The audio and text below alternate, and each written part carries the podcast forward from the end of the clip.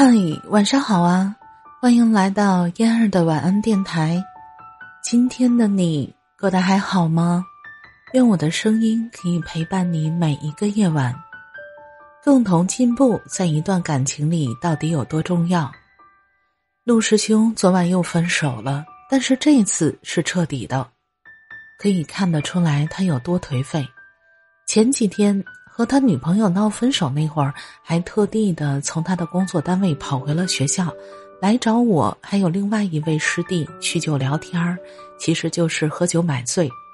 而昨晚在群里和我们说了这次应该是彻底的分手以后，更是在朋友圈里抱怨频频，说都让他去吧，社会就是现实，凡事都别太认真，撸几盘再说。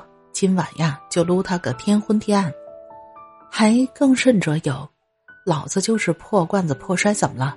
老子就是累了不想干了。陆师兄和他的女朋友的事情，我们向来都比较清楚。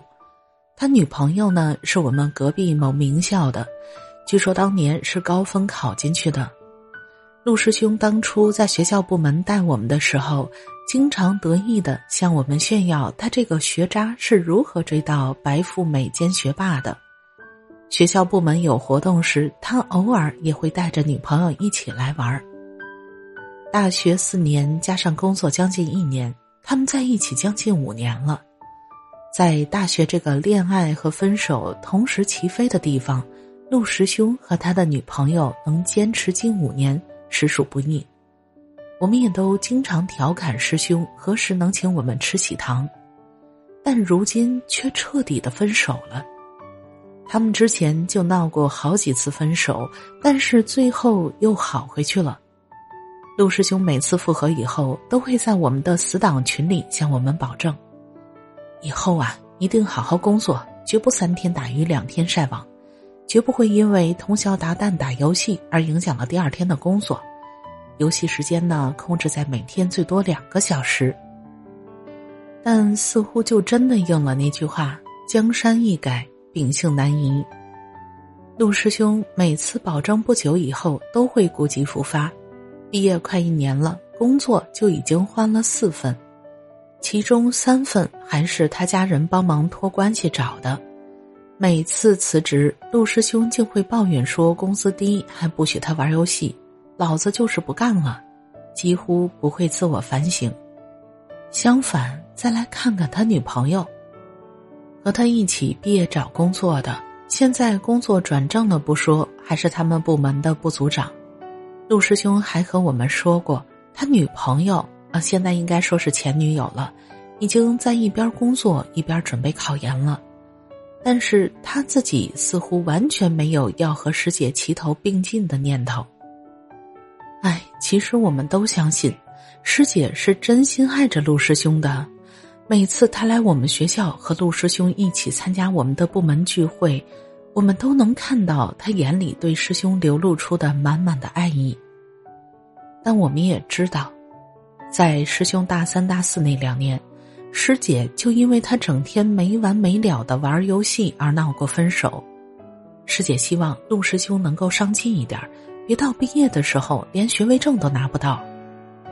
但是每次师兄对师姐保证了一定会改正以后，总会旧疾复发，有时候还大方的以学渣自我调侃。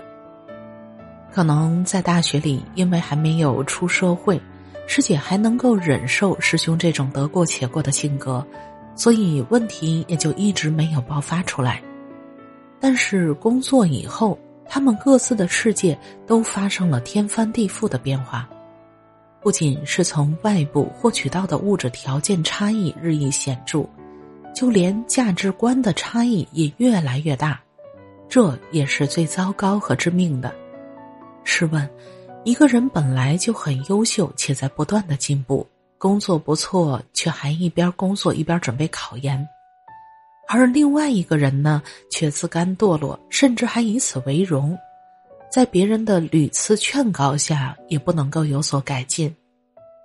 那么，就算当初再深爱着彼此，长此以往，两个人也不免渐行渐远，分道扬镳吧。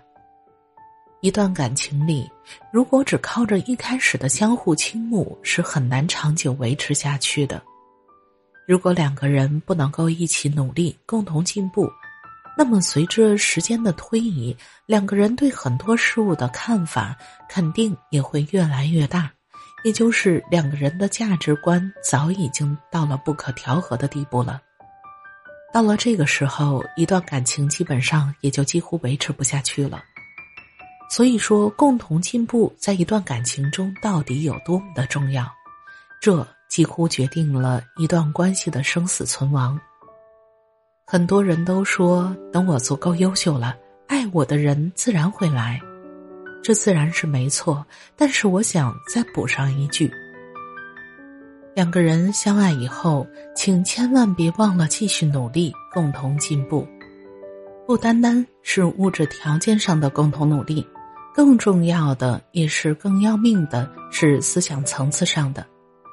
很多相爱的人最后的分开，就是因为没能共同进步，而导致思想上的巨大差异，调和适应不了彼此了，才分开的。爱情有了还不够，还要继续努力，共同进步，才能够细水长流。你总不能够逼着一个与你完全没有共鸣。风马牛不相及的人陪你生活一辈子吧。感谢你的收听，我是嫣儿，晚安，好梦。